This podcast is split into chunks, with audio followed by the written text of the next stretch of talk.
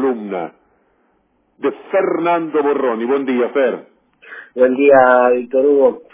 Algunos temores que aparecen a partir de, de, las medidas que está tomando el gobierno nacional, y uno no es que quiera sumarle nuevos temores a los que ya tenemos propios de lo que genera este, este, este virus, pero sí ir marcando algunos hechos que empiezan a preocupar, porque no es recomendable, insisto, sumar miedos a este contexto, pero tampoco es recomendable no tratar de percibir lo que está pasando en su totalidad a partir de este, de este virus. Vale la pena aclarar, por algún desprevenido, que uno aplaude profundamente y tiene un enorme reconocimiento y agradecimiento a la tarea maravillosa y a las políticas que está realizando el gobierno nacional. Sin embargo, me parece importante marcar algunos asteriscos, donde uno le pide humildemente al gobierno atención. Todos sabemos que a partir de una crisis que genera miedo en la sociedad, como por ejemplo la que estamos viviendo, el poder dominante histórico, el de siempre, busca imponer la mano dura. Toda crisis termina resolviéndola desde, desde algún sector del Estado en quienes creen en la mano dura.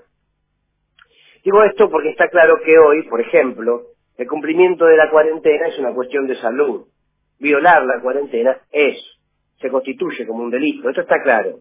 A todos nos da bronca que cualquier hombre, cualquier mujer no respete la veda y nos ponga en riesgo a todos. Es sensato entonces pensar que las fuerzas de seguridad del Estado se pongan firmes y hagan cumplir el decreto y que sancionen a quienes no cumplen con este acuerdo social, con este decreto del Gobierno Nacional.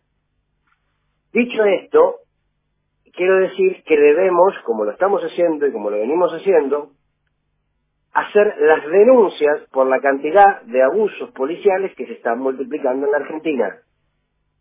El domingo pasado, un gendarme le disparó por la espalda a un pibe de 19 años que no paró en un control policial.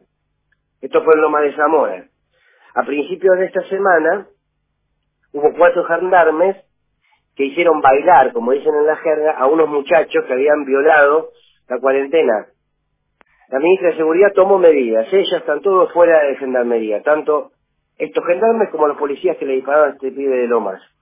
Pero hay denuncias de abuso policial en la capital federal, en Corrientes, en La Pampa, en Santa Fe, donde se ven las imágenes. Hay imágenes de policías entrando a los tíos en barrios donde no se estaba cumpliendo la cuarentena. Ojo, señores, si alguno cree que a partir de esta situación se le da terreno propicio para hacer una sociedad represiva. Ojo porque el cumplimiento de la ley está bien, cuando ésta es justa y busca el bien común como en este caso, pero ojo con darle vía libre a quienes deben garantizar que se cumpla. Y lo pueden garantizar a través de la contención o a través de la sanción, no de cualquier manera. Cuidado si como sociedad comenzamos a naturalizar o a legitimar estas metodologías, porque luego, cuando esto pase, va a ser difícil volver atrás, ¿eh? Cuidado, porque la mano dura siempre llega de la mano, va la redundancia, de una supuesta necesidad de orden. Y el orden, ningún orden, ¿eh? sea oportuno o no, justifica un libre accionar de las fuerzas represivas que atenten contra la vida y también contra la salud del otro. Ojo, porque además estas fuerzas de seguridad son las mismas que hace cuatro meses no podían explicar dónde está Santiago Maldonado. Son las mismas fuerzas de seguridad que batieron récord en casos de gatillo fácil durante el gobierno de Mauricio Macri. Claro, ahora hay conducción política y uno está claro que Alberto Fernández no quiere esto. Pero, por tanto, esta conducción política tiene que ser clara clarísima en ese sentido. Entonces, cuando el discurso presidencial, que es extraordinario, realmente extraordinario, pero a veces, desde la humilde opinión de un comunicador, se pasa de mambo en el reconocimiento a la fuerza de seguridad, ojo con repetir sistemáticamente el agradecimiento a la gendarmería y a la policía.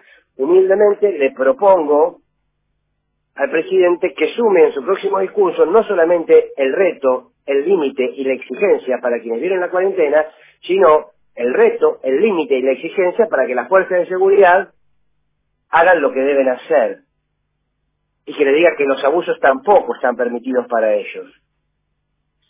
En este mismo sentido, los medios de comunicación le dan de comer a la mano dura. Pasan horas castigando a un pibe con su tabla de ser porque se escapó de la cuarentena Y no dijeron nada, apenas unas pocas líneas de Marcelo Tinelli que se escapó en un avión privado, violando también la cuarentena. Parece que esta habla de ser mata avión privado. Los medios no dejan su perversa costumbre de estigmatizar y de construir pequeños enemigos sociales y siempre los encuentran en el mismo sector social. Y no estoy defendiendo a nadie con esto. Pero los casos de abuso se han dado en los lugares más humildes de nuestra población. Esa misma población que le cuesta a veces quedarse en su casa porque no entran en las casillas en las que viven. Porque no tienen agua potable en el barrio para lavarse las manos. ¿Qué estoy diciendo? ¿Que ellos no deben cumplir la cuarentena? Claro que deben cumplirla. Pero ahí es donde debe estar el Estado para contener, no para reprimir. Porque al del avioncito, al del yate, a quien metió a la trabajadora doméstica en el baúl, nadie les hizo bailar, ni les entraban al cante a los tiros. Y quiero decir, no quiero que lo hagan con nadie, ni con los que tienen, ni con los que no tienen, pero mucho menos con los que no tienen. Porque en todo caso, hay que pensar que esa violación no es por propia necesidad, que no pueden cumplir con una norma. La derecha en estas situaciones sociales le sabe encontrar la rendija por donde colarse y no permite ni un instante, no detiene ni un instante su mirada de clase. Uno está convencido que el gobierno va en este sentido y uno le pide humildemente que pongamos la atención en esas fuerzas represivas y nos demos vía libre en nombre de nada. El cumplimiento de la ley, de la norma, no es a través de los paros, es a través de la educación, de la contención y de la sanción si hace falta. Pero de esa sanción tiene que respetar los derechos humanos de todos y de todas, cualquiera sea la situación que nos toque vivir. La columna de Fernando